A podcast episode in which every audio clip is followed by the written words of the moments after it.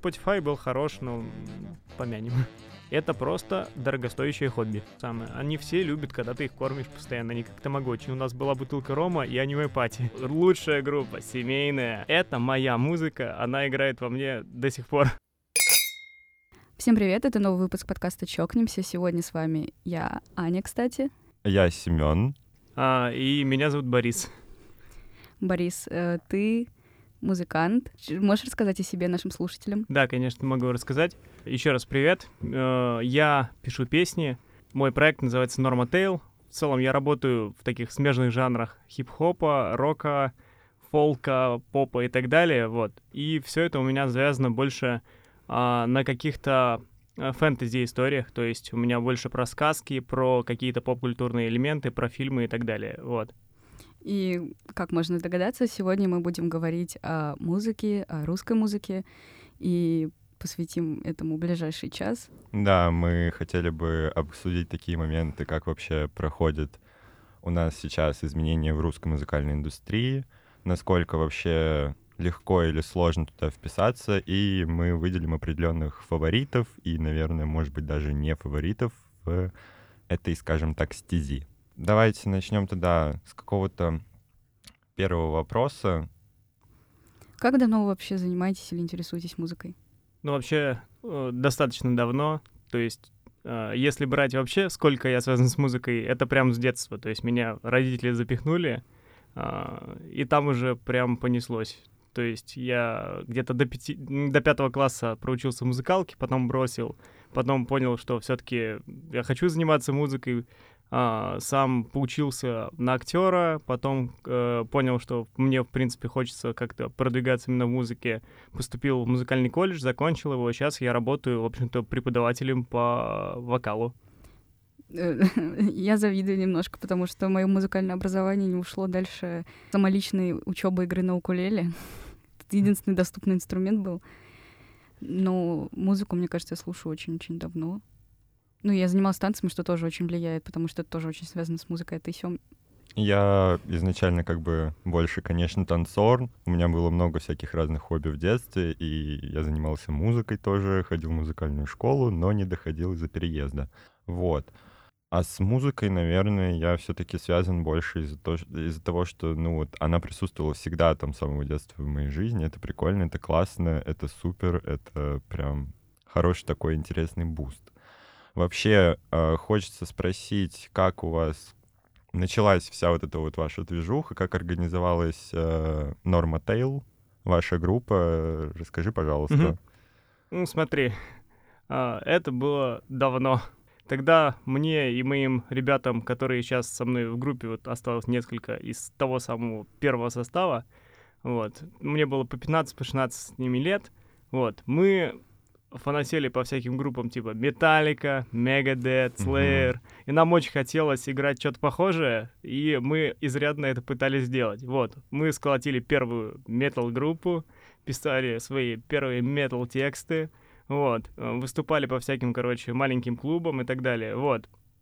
Потом это все как-то переросло в другую группу, потом мы поняли, что как-то типа, с металлом далеко в нашей стране не уедешь, вот. Ну, это да. Э, я параллельно начал свои песни именно писать, вот. И как-то вот этот проект вышел на первый план, и уже последние пять лет он просто у меня на первом плане, и все. А те ребята, которые хотели со мной из группы остаться, они просто остались у меня в живом составе.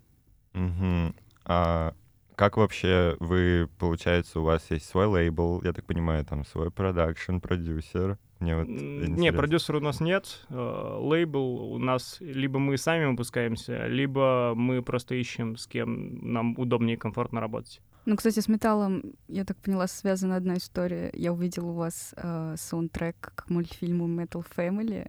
Да, ну это не совсем саундтрек, мы просто по приколу это сделали. Потом отослали ребятам создателям мультфильма, они заценили, в принципе, им очень понравилось. Потом мы еще случайно после концерта, короче, одного нашего а, отмечали в баре как раз концерт, вот сидим, и вдруг мне один из наших слушателей подходит такой, говорит, смотри, там Арина из Metal Family, я такой, ой, прикольно. К ней подошел, сфоткались, она сказала, что на следующий концерт, может, придет даже. Они добавили саундтрек мультик? Нет, ну, как я понимаю, у них, э, они достаточно сильно боятся просто, и их можно понять. Да, мне просто, я не знаю, у меня было ощущение, что я его уже слышала, но я пролистала все серии и не нашла. У меня Не, его- его его- чувство его не дежавю было. Нет, оно просто скорее навеяно. Оно похоже просто на, на Twisted Sister. А, наверное, да. Э, Если вы не знали, Metal Family — это очень крутой российский анимационный проект, который выходил на Ютубе и выходит сейчас. Но мы движемся дальше. Мы можем поговорить о... Ну вот у вас не было такого в детстве, например, а, когда вы ощущаете какое-то небывалое подъем эмоциональный, когда вы слышите какую-то песню, песня, которая, ну, какой-то, даже не в детстве, может быть, даже позже, песня, которая просто сделала вашу жизнь. Которая вдохновила, скажем так, или что Да, да. Не, короче, на самом деле, поскольку мы начали говорить про Metal Family, в целом моя жизнь очень похожа на жизнь Глэма из Metal Family, потому что я в 16 лет свалил из дома, после этого не возвращался, и у меня начался вот мой рок-н-ролльный путь, который идет до сих пор. Вот. М, И, короче, в целом у меня вообще в семье не было никакой рок-музыки, ничего такого. Вот, я как бы просто однажды откопал где-то вот диск какого-то там рок-н-ролла, я его включил, и я понял, все, вот типа у меня в голове просто произошел какой-то щелчок, я понял, что это вот моя музыка. Вот, после этого я такой еще посмотрел э, этот, «Железного человека» первого, а, там были как раз э, саундтреки из э, ACDC, короче, и Black Sabbath. Вот, я такой, все, это моя музыка, она играет во мне до сих пор. Ну вот, мне кажется, там, короче, вот ACDC и Black Sabbath, вот это вот первые группы, вон у меня Озик даже тут набит. О, Круто, круто. А вообще, ну, скажем так, есть ли какие-то фавориты среди российских исполнителей? Что Современных? вот, да, ну, неважно, современных, может быть, на те, на которых вы ориентируетесь или которые вам очень сильно нравятся. Не знаю, не, но на самом деле нас очень всегда сравнивают с Король и Шут, это, в принципе, И- ну, понятно, по какой Оправданно. причине. Ну да. Это фантастика, она не А, очень... ну, сказки. Да, она не очень как бы присутствует в русской музыке особо. Ну да, поэтому как бы и в целом вообще сейчас произошел бум короля и шута за последние два года, вот, потому что очень сильно поменялось. Когда мне было лет 15 лет, вот, и я, короче, а, слушал король и шут, все таки фу, король и шут. Сейчас король и шут это лучшая группа, семейная. Слушаем всей семьей, любим всем семьей. Дети с самого раннего возраста слушают король и шут. Типа, Это да, у меня все время, когда мы отправляемся в какие-то дальние поездки с родителями, у меня папа любит включать, э, вот, я не знаю, все, все, все треки Короля и Шута, поэтому благодаря, наверное, ему я знаю все эти треки. И Не знаю, я росла на секторе газа. У меня дядя тоже бывший музыкант, который случайно показал мне сектор газа однажды, когда мне было мало лет. А вообще давайте еще поднимем такой вопрос, как мы, ну, каждый из нас относится, в принципе, к российской музыкальной индустрии, насколько вы часто ее слушаете. Мне вот интересен этот такой моментик. Ну, мне очень импонирует именно российская музыкальная индустрия, потому что так или иначе это именно а, российская музыкальная индустрия, она не похожа ни на одну из э, таких вот локальных э, музыкальных индустрий мировых. То есть, как бы есть только общемировая, которая англоязычная. Вот. А так, например, какие-то испаноязычные или, например, франкоязычные или, или немецкие э, индустрии, они гораздо меньше, менее насыщенные. Исполнителями в основном все э, так или иначе со своим языком не особо заигрывают и э, обычно пишут на английском, потому что так гораздо проще распространять, в общем-то, контент. А у нас большое именно количество людей русскоговорящих, поэтому у нас и у нас есть бэкграунд вообще культурный, в целом э, такой литературный. То есть у нас есть такая работа со словом, которая уже идет в веках. А, и поэтому, в принципе, у нас именно даже не музыка, сколько... а, хотя музыкальный бэк- бэкграунд в нашей стране тоже очень большой, именно классический, но сейчас его очень сильно подзабыли. Мгм. И как бы современная музыкальная индустрия на нем особенно не держится. Вот. А именно она держится все-таки на текстовом бэкграунде, поэтому у нас больше такая как бы такой гибрид литературы и, и, и исполнительского искусства, и это называется российская музыкальная индустрия. То есть как бы вот так. Либо это уже конкретные какие-то просто омажи, перепевки Запада. Вот. Тут вот согласен, тут потому что, да, либо это какой-то культурный код, то есть с какими-то такими русско-славянскими мотивами, иногда вот э, у Манижа, например, я помню треки, mm-hmm. но это такой бы поп-культурный, поп-моментик, в плане тоже классического бэкграунда, да, согласен. И я когда еще наводил некие справки, еще, получается, во времена СССР, какую-то даже музыкальную, ну, какую-то часть музыкальной культуры мы могли брать э, со стороны Германии, вот, еще до момента, скажем так, военных э, времен. Это, кстати, потом тоже переросло немножко в настоящую Россию ой, в настоящее время, э, например, Оксимирон, Шок и прочие петербургские рэперы, они очень тесно связаны с Германией, с германскими лейблами. Ну да, ну, по сути, они просто все очень любят э, немецкий рэп, в частности, э, Оксимирон сам говорил, что я смесь Саважа и Маршала. Типа, да. Это, как бы Акул Саваж — это немецкий рэпер. Они же, они росли, по сути, на этом рэпе, поэтому они, то, что они принесли в Россию, тоже основано на немецком, но, тем не менее, у нас есть много всего своего, как скажем так. Я не знаю, просто когда я была помладше, ну, лет восемь назад, в России э, не было популярного какого-то более-менее интеллектуального творчества. То есть очень были популярны рэперы, типа, не знаю, Маркул, Э, ну, не знаю. 8 лет назад. Это, Нет, это какой был год? 15-й. А, 15-й. Ну, ну 15-й год как раз-таки вот э, вышли самые культовые знаковые альбомы русского Окси... рэпа. Ну да, да но в, на волне популярности тогда еще пошлая моли. Очень много было э, попсового и бессмысленного, и поэтому в тот момент э, я и мое окружение очень сильно вышли в отрицание русской музыки. У нас такое часто, кстати, происходит. На одном из выпусков подкаста мы разговаривали с писательницей, которая тоже отметила, что после 90-х годов э, в России очень отнекивались от всего русского творчества и предпочитали там брать иностранные какие-то прозвища, ну, никнеймы, чтобы просто не тревожить лишний, лишний раз читателя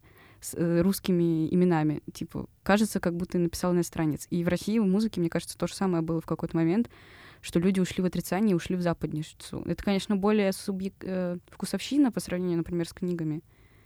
Но mm-hmm. все равно у меня было ощущение, что вот люди там, они пойдут слушать Карди Би, но не пойдут слушать что-то очень популярное российское, которое состоит из трех прихлопов. Ну, не знаю, нет. Мне, мне кажется, как раз-таки вот в 2015 году все это наоборот, и под влиянием и Оксимирона, и ЛСП, и, и ETL, это все начало как раз-таки уже завоевывать именно э, свое зна- значение именно в большой э, поп-культурной игре.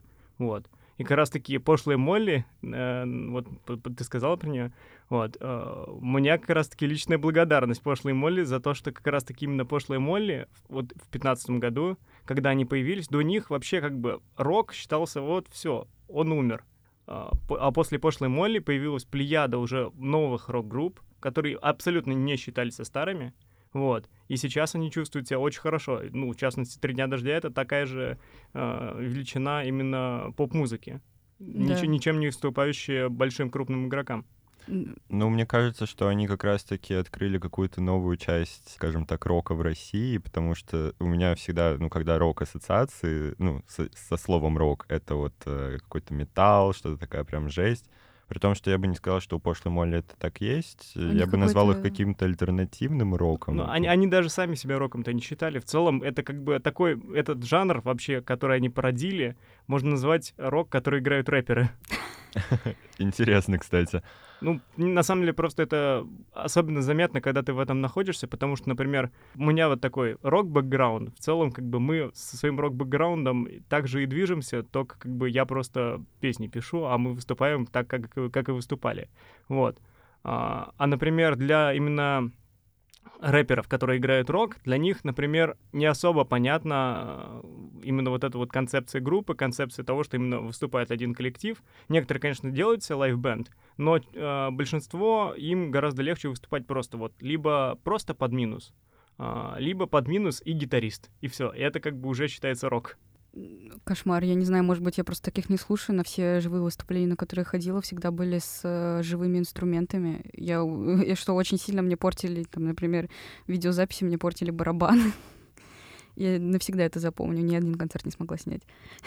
Ну да, ну как раз-таки, когда под минус гораздо лучше видеозапись получается. Ну, с одной стороны, да. С другой стороны, с полным... Ну, а барабаны, они зато дают большее ощущение музыки в Да. целом как музыки. Да, просто больше погружается. И вот я, правда, не знаю, на ком я была. Ну, единственное выступление такого рода, это было какой-то фестиваль, э, на котором выступала российская группа «Щенки», и барабанщик просто ходил на сцене, пил пиво, поэтому там, под сути, было под гитарку так немножко побринчали. Но это было отвратительное выступление, потом они исправились. Не, ну, кстати, я на щенках был, и Я- был на очень хорошем выступлении. Я была, да, тоже на вот... В том году у них было очень хорошее вайбовое выступление, я, правда, на нем ногу сломала. Не, не знаю, просто вообще, факты. вообще, на самом деле, если говорить про хорошие выступления, то тогда вот очень хорошо подходит к выступлениям и к отбору артистов, которых уже выступает, это Дика Мята. О, Да. это да. Я не был на Дикой Мяте, хотя очень-очень хотел, но я был, получается, на концерте одной из групп, которая выступала на Дикой Мяте, Комсомольск. Я их прям обожаю, ходил на их, наверное, шесть концертов, и вот да, тоже собираюсь в ближайшее время. Вот, и на удивление мне, ну, хоть у них была вроде и живая музыка, как бы мне не портило никакие видеозаписи, У тебя айфон. Ну, тоже верно. Это много Ну, меняет. еще от, от того, насколько ты близко к сцене находишься, тоже, Да, тоже там весь звук концентрируется в центре, где пересекаются колонки. Там лучше всего звучание. Меня этому тоже на каком-то фестивале на нас кто-то наорал и сказал стоять там, если мы хотим что-то услышать. Я не знаю, кто это. Это какой-то ужасный был, на самом деле, фестиваль. На самом деле лучше всего звучит, где находится рубка звукорежиссера. Это да. Да. Вот. А вообще, есть ли что-то такое, что вы не любите в русской музыке?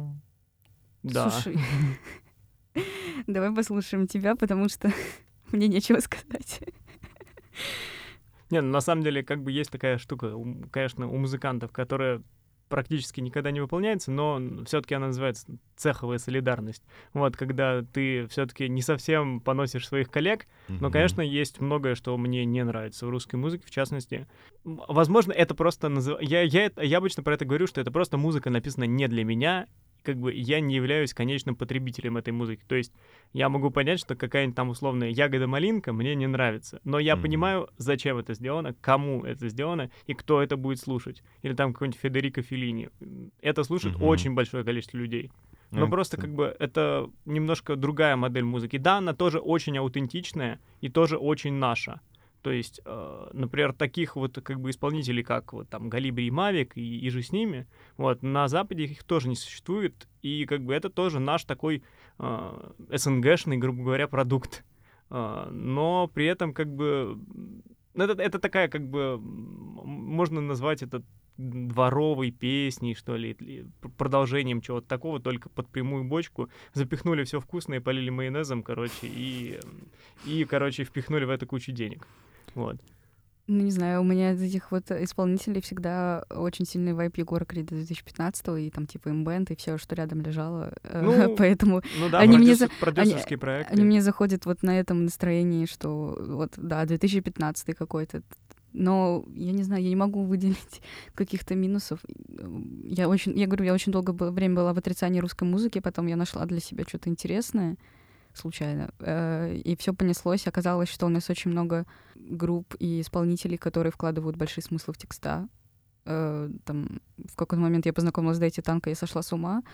Я знаю наизусть их 10-минутную арию, просто потому что она очень красивая. И э, таких, оказывается, много, просто они все скрывались под вот этим вот на- налетом популярности тех, кто стоит на первых местах, местах позиций в какой-нибудь Яндекс, ой, Яндекс, ну, Яндекс музыки, ВК музыки. Ну, опять же, потому что музыка, которая, вот, например, Федерико, Фе- Федерико Феллини или Ягода Малинка или Егор Крид 2015 года, это все-таки да, продукт такого массового потребления, направленный на, наверное, даже в целом на какую-то женскую аудиторию. Ну нет, на самом деле не женская аудитория, там просто очень массовая аудитория, но на самом деле я, я так скажу, это даже не женская аудитория, а детская аудитория в основном. Ну, тоже Ну, верно. Да, просто мы с тобой уже забываем, что мы не дети. Молчи, пожалуйста. Я все еще думаю, что я где-то в моменте вот с- 15-14 лет и слушаю ЛСП иногда, вспоминаю эти времена.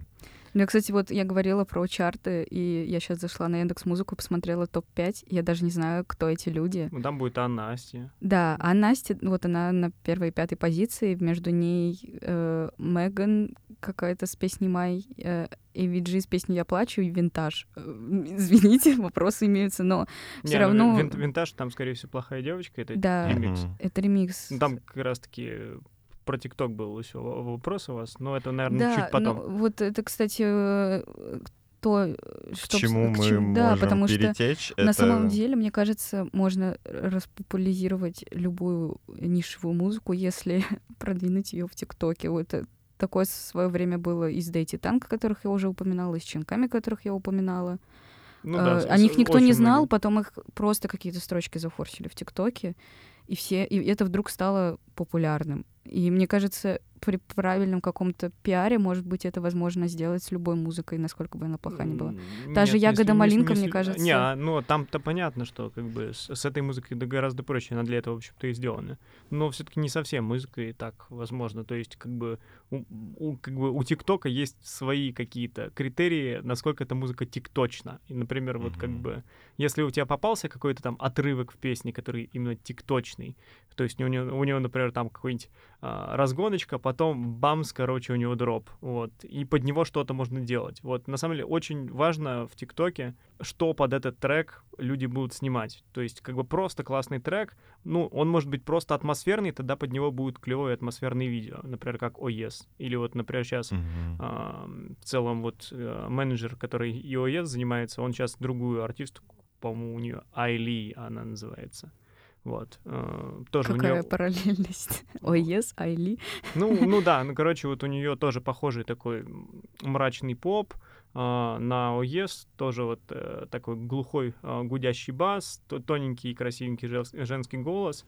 Вот. И вот под такое как раз-таки хорошо идут какие-то атмосферные видеоряды. Но иногда просто форсятся очень странные треки. И ТикТоку это очень нравится, потому что ТикТок аудитория любит странные треки, прям, э, прям жутко странные. Да тут, в принципе, любые люди, скажем так, любят наблюдать за каким-то трэшем или за каким-то чем-то интересным, не свойственным тому, что есть в ежедневной рутине. Да, поэтому в ТикТоке периодически форсится классическая музыка с каким-нибудь э, ремиксом. Фонком. Да. Ну, ну, фонк, да, фонк это сейчас актуальное звучание в целом последних, вот, последнего года точно, наверное. Вот, и вопрос, который как раз-таки я хотел задать. Условно, мы заговорили про ТикТок, и хотелось спросить, как вы вообще сейчас э, продвигаете свою музыку, потому что сейчас же такое напряженное время с тем условием, что многие стриминговые площадки, которые использовались раньше по типу Apple Music, Spotify, ушли из России, и пользовались ли вы вообще ими? Да и TikTok, в принципе, тоже ушел из России. Его, конечно, можно обойти всякими путями, но какие, как вы вообще, в принципе, продвигаете свою музыку, продвигаете свою музыкальную группу? А, ну, лично мы действуем достаточно странным путем, потому что а, мы, мы пробовали работать с ТикТоком. С ТикТоком просто у него свои законы, поэтому а, если ты там не байтишь, грубо говоря, на React, то тогда очень сложно как бы завлечь эту аудиторию, а, поэтому там заходит абсолютно вообще не все. Вот. А, иногда Мгм. просто это бывает случайно. Так получается, что как будто бы песня, например, написана серьезно. Не у меня был такой кейс, а у наших друзей, у группы Сара, вот у них а, и такая екатеринбургская группа, вот, а, у них была песня, называлась «Спасибо», вот, а, и у них как бы она написана в ироничном ключе, а все подумали, что серьезно. И, в общем-то, зафорсили, как будто бы эта песня прям патриотик, патриотик. Как бы там, э, у те- там припев типа «У тебя на месте ноги, крыша есть над головой, есть семья, работа, деньги, даже лишний выходной, что ты жалуешься, сволочь, лучше Бога повались и скажи ему спасибо за подаренную жизнь». Типа ирония, а как бы а иронию не выкупили, и, и, и в итоге зафорсился трек. Вот. Интересно. Ну, это какое-то э, продолжение э, истории с шаманом. Только Не, у шамана все наоборот. Ну да, Его уж у- песня не, серьезная. У, у шамана прям очень, очень серьезно. А тут как бы это, это типа ирония, и в куплетах эта ирония, например, раз, э, раскрывается, но зафорсился припев, вот, и все. Ну, Мне кажется, у меня было очень много таких ситуаций с ТикТоком, когда ты заходишь послушать полную песню, а там вообще другое. Ну, это тоже это проблема ТикТока и ограниченного формата, но... А если не через ТикТок продвигаться, вообще сложно ли как-то попасть на российскую сцену? А, ну, ну, с одной стороны, на самом деле сейчас, вот последние полтора года, мы все знаем, с чем связано, а, на самом деле стало гораздо легче именно для новых музыкантов, потому что так или иначе очень многие музыканты и творческие деятели, они сейчас э, не находятся в России, и они не собираются возвращаться. Так или иначе, они пускают музыку, но для некоторых э, просто как бы э, в основном они выпускают музыку все-таки связанную с текущей повесткой, вот, с, с любой стороны, вот. А на самом деле людям не всегда она интересна, и наоборот, люди иногда а, в музыке хотят э, как-то переключиться от текущей повестки, которая идет со всех сторон, вот, на какую-то именно более личную историю музыканта, вот. Э, они все сейчас готовы это вообще предлагать. Ну, ну, в частности, например, Noise MC, только у него сейчас вот об одном. Как бы это, это круто, это выражает его гражданскую позицию, но, например, именно как творец, он как бы решил свои творческие усилия применять только вот к к освещению вот одной стороны своего творчества, назовем это так. Вот. А, и Оксимирон то же самое. Но вот. Оксимирон, э, последнее, что он выпустил, вообще был дис на Шока а, два раза. И что-то про, про какое-то далеко. Прощай, про, да, не помню, короче, какая-то песенка. Ну, у него с Брута, короче, еще песня, да. Да, и, в общем, два каких-то таких лирических ну, мелодий. У Оксимирона в этом смысле получше, он да. немножко пытается хотя бы Честно, отдаленно. Меня так оторвало вообще от э, мира Оксимирона, Фейса и всех вот, кто ушел из-за ситуации в стране, переехал, поэтому я даже не знаю, что они выпускали, выпускают, и вот, наверное, это тоже как-то влияет, как вот ты сказал, что легче заходить новым артистам, потому что ну, площадка как ну, бы... по сути, конкуренции стало меньше. Да, она ограничена со стороны Запада, потому что многие ну, лейблы, лейблы, наверное. да, они ушли из России, там на доступных площадках типа Яндекс Музыки и ВК не появляется новой западной и восточной, ну, корейской, японской музыки. Ну да, и поэтому на Яндексе на Яндексе очень много места освободилось, так же как на, и в ВК. Тут, конечно, могла бы быть прекрасная интеграция. Но они нам опять не заплатили. Да. Вот. И на каких площадках у вас можно послушать треки? Я слушал ваши треки на Яндексе. В ВК, как я понимаю, еще ну, есть. Вообще можно везде, то есть оно везде так или иначе есть. Просто, да, сейчас из-за того, что очень сократилась рус- русская аудитория у Apple Music и у Spotify, поэтому основная площадка — это Яндекс. Угу. Но вы закидываете туда? Да, конечно, да. Ну, вам Яндекс не пытает, не, не, не, предлагает никакие там типа механи, механизмы продвижения? А, нет, но на самом деле он предлагает их всем. То есть у, у Яндекса очень очень хорошие сейчас алгоритмы подбора музыки. То есть реально, если ты что-то слушаешь, он тебе, скорее всего, предложит что-то новое, подобное тому, что ты слушаешь. То есть в этом плане алгоритмы у них очень хорошо прокачались, что очень хорошо, в ВК не так хорошо. Ну, это они стали чуть-чуть на шаг ближе, но у меня все еще очень грустно по Spotify. Spotify реально попадал ну, в Spotify, в Spotify был хорош, но помянем. Вообще, такой, наверное, тоже немножечко каверзный вопросик будет, но доход вы какой-то получаете как музыкальная группа, и если получаете, то получается, наверное, с основных площадок, где... Да, ну, на, на самом деле, да, но этот доход, он такой, как бы... А, на, на, на, сам, на самом деле он не покрывает расходы, я, бы, я бы так сказал. То есть, а, на самом деле, вообще, в целом, вот эта музыкальная игра, ну, многие говорят, что да, да, мы зарабатываем. Нет, но на самом деле, как бы, ребята реально зарабатывают, но в чем прикол? Э, для большинства людей, которые не занимают, ну, особенно для инди-сцены в целом, это просто дорогостоящее хобби. Mm-hmm. Вот. Как бы это вот ни называлось, на самом деле это дорогостоящее хобби. И вот, наверное, перейдем к тому, как вообще, в принципе, организовывается весь этот моментик э, всей вашей группы, кто у вас есть. Э, ты, как я понимаю, являешься фронтменом, ну, да. вокалистом. Вот. И кто у вас еще в группе есть, как, как где, вы, где вы это все делаете, скажем так? Ну смотри, есть я, угу. вот.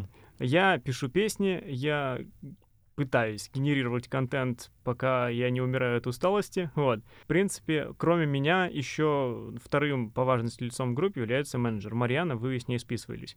Вот. Она занимается всеми остальными делами, которые не связаны именно с творчеством. Потому что не было бы ее, не было бы вообще половины тех движух, которые мы делаем. Mm-hmm. Потому что я не восьмирукий Шива. Ну, важно, мне кажется, чтобы у вас тоже был какой-то человек, который вот ответственный за, скажем так, промоушен, рекламу, там, не знаю, какие-то... Ну, да. На Соцсети хотя бы. Ну, да-да-да. Ну, мы, мы на самом деле просто делаем обычно какой-то план примерно на месяц, вот, и уже его там раскидываем, быстренько придерживаемся. То есть, например, сейчас вообще э, площадки музыкальные, вот вроде Яндекс Музыки, им очень нравится, как и любым на самом площадкам, э, если ты им поставляешь свой контент регулярно. В этом плане очень сильно жалко, конечно, но концепт альбомов как таковой, он немножко умер, потому что вот раньше мы выпускали по альбому в год, и все, как бы, получается, выпустил альбом, про тебя месяц твои слушатели вспомнили, и потом на год забыли. Вот. А, и потом ты через год вернулся, и ты три месяца их обратно к себе возвращаешь, чтобы они про тебя опять вспомнили, они про тебя еще месяц подумали и опять забыли. Вот. А, а если ты регулярно поставляешь, например, по синглу в месяц, то тогда и алгоритмы площадок чувствуют, что ты, в общем-то, надежный персонаж, тебя можно дальше пушить и так далее. Вот. Э, что ты не пропадаешь с радаров, и все. Вот. И заодно и слушатель тоже, в принципе, не, не забывает о том, что ты существуешь. Наверное, с подкастами точно так же работает. Я почему-то сейчас подумала, что у них одни и те же механизмы у Яндекса. Скорее всего, зачем им заморачиваться лишний раз? Ну да. Но так такие на самом деле механизмы и на Ютубе, и эм, где еще в ТикТоке то же самое. Они все любят, когда ты их кормишь постоянно, они как тамагочи. Кстати, про сингл у тебя же сегодня вышел. Да, он, да, у меня сегодня вышел сингл, в принципе, можете послушать. Это как раз-таки совместная песня, на которой на фите Марьяна, которая мой замечательный менеджер. Значит, она не только занимается организационными моментами, но и поет. Да. Ссылки будут в описании и в э, телеграм-канале. А я бы хотела еще немножко развить тему с э, финансами. Э, концертные, фестивальные, любые лайв-выступления — это вообще насколько тяжело морально, физически, финансово для музыкантов? Ну, для некоторых это основной вид заработка. То есть, на самом деле, просто есть несколько моделей монетизации в целом артистов. Есть стриминговая модель, это когда артисты в основном зарабатывают с прослушивания. Есть кассовая модель, это вот как раз-таки артисты, которые зарабатывают с концертов. То есть, ну, например, у многих артистов могут быть ну, вообще не очень большие цифры на стриминге. В частности, какая-нибудь там Казускома, например. Вот ее слушают, ну, знаете Казускому, наверное. Вот, ее слушают на Яндексе там 1017 человек, при этом Казускома спокойно сможет тысячу человек в Москве вот так вот собрать. Вот, как бы... А, а при этом есть артисты, которые слушают там миллион слушателей на Яндексе, но он соберет там три человека, и это будет его знакомые. Вот. То Я есть очень, очень разные, короче, артисты бывают. Вот. И мы, например, организуем обычно наши концерты всегда сами, потому что, во-первых, опыт такой уже многолетний есть. Вот. А во-вторых, потому что, ну, в целом так просто выгоднее. Если умеешь, зачем кому-то платить. Вот. На самом деле это, ну, приносит какой-то такой, ну, разовый небольшой доход, если если в плюс выходим, но обычно вот последние разы мы в плюс выходили. Вот единственное сейчас вот Питер делаем. С Питером посложнее, потому что это не наше все-таки место силы. Мы все-таки базируемся в Москве, и в Москве есть какое-то вот комьюнити, которое на нас уже приходит, а в Питере а, как бы приходится его так только формировать. Но так в целом, на самом деле, мне кажется, э, с концерта артист, если он прям имеет уже свою фан-базу, он может себе, в принципе, заработать столько же, сколько он за полгода своего собственного стриминга будет зарабатывать. Мне кажется, так вот можно сказать.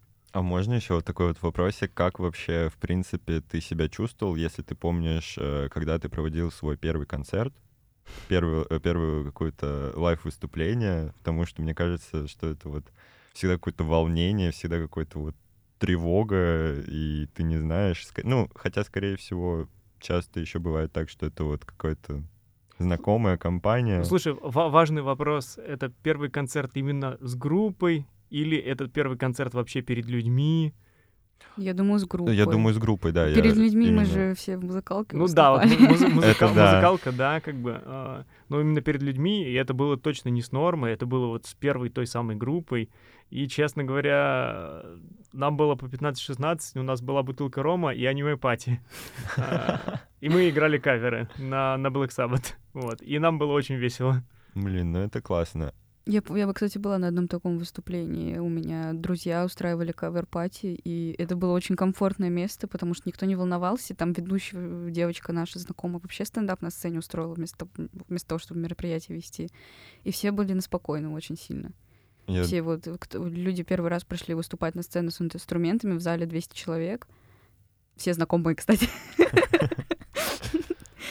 И, и это было очень комфортно, поэтому, наверное, да, так проще, потому что я не представляю, например, если сразу выходить э, просто в какой-нибудь даже клуб подпольный, ну, Ну под- да. Там, там еще очень сильно зависит вообще, какую музыку слушает аудитория, да-да. которая вот перед тобой находится. Потому что если, например, какой-нибудь словный рэпер выйдет перед э, толпой байкеров, но его, его же разорвут. Ну это да. Я А- думаю, в целом, если какой-нибудь рэпер выйдет перед аудиторией пьяных немного людей, его просто Нет, нет, почему? Если аудитории нравится такая музыка, то они, даже если он петь не умеет, в принципе, это, это нормально воспримут. Я просто был, короче, однажды на рэперской тусовке. Э, Ну, именно прям вот где рэперы рэпера, вот прям такие. Как бы есть андерграунд, грубо говоря, там роковый, есть вот рэп андерграунд, и как бы понял вообще не, не моя история. При, при этом как бы крупные, э, крупные концерты рэперов, они бывают крутые, потому что часто ребята очень заморачиваются с собственным лайвом. Часто они, во-первых, вытаскивают музыкантов, то есть, например, а, и они вообще не хуже, чем рок-концерты звучат. То есть я, например, три раза был на Рэме, вот, грязный Мгм. М, вот. Понял. А, ну вот, короче, еще очень хотел на ЛСП сходить, так и не сходил. Но ЛСП они вообще вытаскивают полный бенд. Там у них и саксофоны, и все что угодно вообще у них там есть. Вот. В принципе, я на Оксимироне тоже был, в Олимпийском. я, я там случайно уснул. Короче, я тогда просто Оксимирона не слушал. Меня туда случайно притащили. Вот. Короче, и... Ну, конечно, у Оксимирона не, не супер крутые лайвы. Он, он хороший текстовик, но это точно не, не тот артист, ради концерта которого вот, нужно прям вот идти сто процентов покупать билет. Лететь в Израиль куда-нибудь. Ну, не, наверное, если ты очень сильно любишь, ну, конечно, да, но это будет уже концерт не ради прям супер выступления, а именно ради того, чтобы там получить experience, увидеть своего любимого артиста вживую. Ну, как будто в концертах э, очень, ну, для зрителя очень важную роль играет то, что насколько ты любишь исполнителя, потому что, по моим ощущениям, даже если выступление было не очень, но ты там, типа, знаешь, тек- текст весь полностью от начала до конца, ты стоишь, прыгаешь где-нибудь в толпе, это все равно очень круто, весело дарит эмоции, чем, э, например, я была на фестивале, где выступали «Космонавтов нет», и я знала текст, но мне и выступление не нравилось, и толпа там была очень такая э, детская. Ну, Какой-нибудь ВКФест, что ли? Нет, это был э, с- Locals Only. А, и я просто сидела где-то рядом со звуковиками и пила пиво, потому что вообще... Хотя я знала эти вот песенки, которые тоже, кстати, в ТикТоке форсились, но это вообще не, не, не было ни в какое сравнение. Но мое выступление, кстати, про рэперов любимое, это у Хаски э, на концерте он спустился на сцену из НЛО, которые спустились с неба буквально. И там, правда, он задержался на полтора часа, потом мы еще час смотрели выступления других каких-то музыкантов, которые разогревали Хаски, скажем так. Но шоу было невероятного масштаба. Ну, то есть он буквально... Это была открытая площадка без крыши, и он оттуда спустился на. Я не поняла, как. Не, ну на самом деле это круто, когда вообще артисты настолько заморачиваются над своим шоу, потому что для некоторых это абсолютно не важно. Вот. Э, Кстати, там тоже был вопрос про фонограмму. На самом деле, про фонограмму, поскольку я в целом вокалист, поскольку я преподаю вокал, я примерно знаю, что это такое, знаю, зачем это делают, и, и примерно у меня есть даже собственное отношение к фонограмме. Оно, на самом деле, даже будет не, не типичным обычным отношением потребителя. Вот, если хотите, могу немножко рассказать. Конечно. Вот, вообще, на самом деле, вот Ронни Джеймс Дио, может, знаете, кто такой Ронни Джеймс Дио? Ну, короче, вот второй вокалист Black Sabbath, который не петь, слышал. который петь умел. Вот есть Оззи, он легенда, а второй вокалист Black Sabbath, вот Ронни Джеймс Дио, который в Black Sabbath петь умел, Мгм. вот, который пришел уже после Оззи, вот, и тоже, ну, он придумал вот этот жест, козу он придумал, вот. А, Рубрика «Интересные факты» буквально сейчас Да. произошла. Ну да, короче, козу придумал Ронни Джеймс Дио, и это вообще оккультный знак, который приносит удачу. Ему бабушка просто его показывала, а он потом его показывал на концерту. И, по- и потом уже все придумали, что «О, вот это крутой рок- рок-знак, который будет показывать все». Вот. О, А, так вот, насчет фонограммы он сказал такую, так, такую фразу однажды, что за концерты под фонограмму нужно платить ксерокопиями денег. В принципе, с одной стороны, это правда. То есть, если артист а, прям выступает, ну, именно под, а, под фонограмму, под такую, так называемую фанеру, вот, э, это как раз-таки, когда просто вот есть у нас трек, который мы все в наушниках слушаем, вот. И также точно просто артист его включает, и у него даже обычно и микрофон там не включен, либо включен, но он тихо выведен, и все, артист может вообще просто там у него микрофон где-то болтается, вот, и он просто прыгает под свой же собственный плюсовый трек. Но это, конечно, не гуд, хотя многим нравится. То есть, на самом деле, как бы те, кто пришли посмотреть на самого артиста, ну, как бы вот Фейс полжизни так выступал, и ничего, вроде никто на него не жаловался особенно сильно за то, что он вот так вот выступает. И он даже петь умеет, просто как бы, ну, не нужно ему было. Вот. Это те, которым просто, ну, которым просто пофиг. Вот, там. А, бывают люди, которые, а, например, э, физически не могут вывести, предположим, 200 концертов подряд, когда у них тур идет. Прям они уже супер популярные артисты, но при этом а, у них просто их голосового аппарата прям не хватает. А профессиональные артисты, в частности на Западе, это, это очень часто происходит, делают так, так называемый пре- пререкорд. Это фонограмма, которая записывается отдельно под конкретный концертный тур. А, вот. Это не оригинальная запись а, именно с плюс, ну, именно с площадок. Это просто отдельная как бы концертная запись, которая существует для того, чтобы артист, а, ну, не совсем сорвал голос за большое количество концертов. Вот, то есть, э, особенно если он там еще и поет, вот, то тогда все-таки, как бы он хорошо не пел, все-таки голос он устает. Вот. И об- обычно как раз-таки тогда катаются со своим пререкордом. Или, например, ну, заболел человек, вот, а ему нужно выступить. Все, у него флешка есть, он положил свою концертную запись и э, выдал нормальный хотя бы продукт э, людям, которые пришли его послушать. Потому что это же лучше, нежели то, что он будет просто как бы сипеть, и все, и вообще не сможет ни одной ноты издать. Вот. Но понятное дело, что все равно находятся люди, которым, понятное дело, это не нравится. Потому что, ну, все-таки это не живое выступление, а все хотят посмотреть живое выступление. Но, как бы, еще сейчас очень сильно а, вообще в игре, в музыкальной, поменялось отношение к тому, что человек умеет петь, не умеет петь. У нас очень многие ребята не Мгм. умеют петь. То есть э, в студии, когда они приходят, записываются, потом их отличненько чистят, а, подтягивают им нотки, все, они звучат офигенно. Вот. Но вживую, когда они начинают петь, даже когда ты поешь с автотюном, это вот э, распространенный миф, что автотюн э, вживую вытянет все ноты. Нет, он просто их подтянет куда-то вот чуть-чуть поближе. Если человек совсем не в ноты поет, тогда автотюн тоже будет петь не в ноты. Ну вот условно тогда еще такой вопросик. э, Важно ли, ну вот, как тебе кажется, важно ли, чтобы у человека было музыкальное образование, если он как бы занимается музыкой непосредственно? Или... Нет, м, неважно. Ну, На самом деле, очень многие люди с музыкальным образованием, они плохие артисты, плохие музыканты. Ну, они хорошие вокалисты, хорошие преподаватели музыки, Ну, как хорошие, творцы, сес- хорошие сессионные музыканты. Обычно просто часто эти ребята потом после, ну, всяких там музыкальных вузов идут в кавербенды работать, потому что, ну, например, просто они умеют хорошо исполнять песни, но это не значит, что они, им есть, грубо говоря, что сказать, потому что так или иначе творчество — это все-таки какое-то высказывание музыкальное или э, текстовое, или просто ты какой-то месседж хочешь донести. Ну, как бы а, музыкальное образование не дает тебе в голове, оно тебя не наполнит, грубо говоря, смыслом. Вот. Ну, да. И при этом без музыкального образования можно творить абсолютно замечательную музыку. То есть, мне кажется, Металлика, ко- когда они писали свои песни, они тоже ноты не знали. Ну, мне кажется, что тут просто как бы я все-таки воспринимаю музыку э, как часть искусства, а творца не должны загонять какие-то рамки.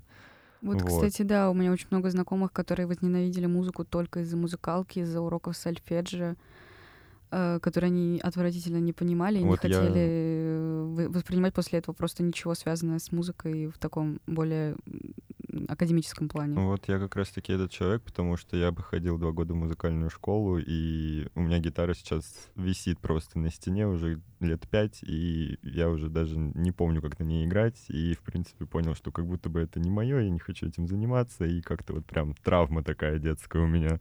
Ну, вот я, я же сказал вначале, что я после пятого класса бросил музыкалку. Мне просто не дали туда пойти, потому что сказали, что слишком маленькая. Подождите год. А через год я пропала. Не буквально, если что. Все еще здесь сижу. Давайте, может быть, э, просто скажем о каких-то фаворитах своих в русской музыке. Ну вот, типа, топ-3 исполнителя, которые могут... в люб- Ну, из любого периода русской музыки, которые могут быть хорошими, отличными. Из любого, я, я вот что-то думал, когда... Я думал про этот вопрос, я думал именно про современных. Вот. И под- подумал просто, что можно кого-то посоветовать, кому, кто мне просто нравится. Мгм. чисто из, из моего субъективного, очень странного как бы вкуса. Из, из современного могу посоветовать... Ну, я просто еще оговорюсь, я текстоцентрик. То есть я люблю тексты, Мгм. вот. И сам тексты пишу, и тексты люблю. Поэтому как бы именно музыкальную музыку, наверное, как бы я сейчас не посоветую, потому что вот когда я прям устаю от музыки, а, мне хочется послушать что-то фоном, я слушаю фонк. Вот, э, короче, именно музыку без вокала. Как, особенно поскольку я преподаю вокал, мне хочется послушать музыки без вокала. Именно просто как бы э, в наушниках, пока я там на самокате еду. Вот.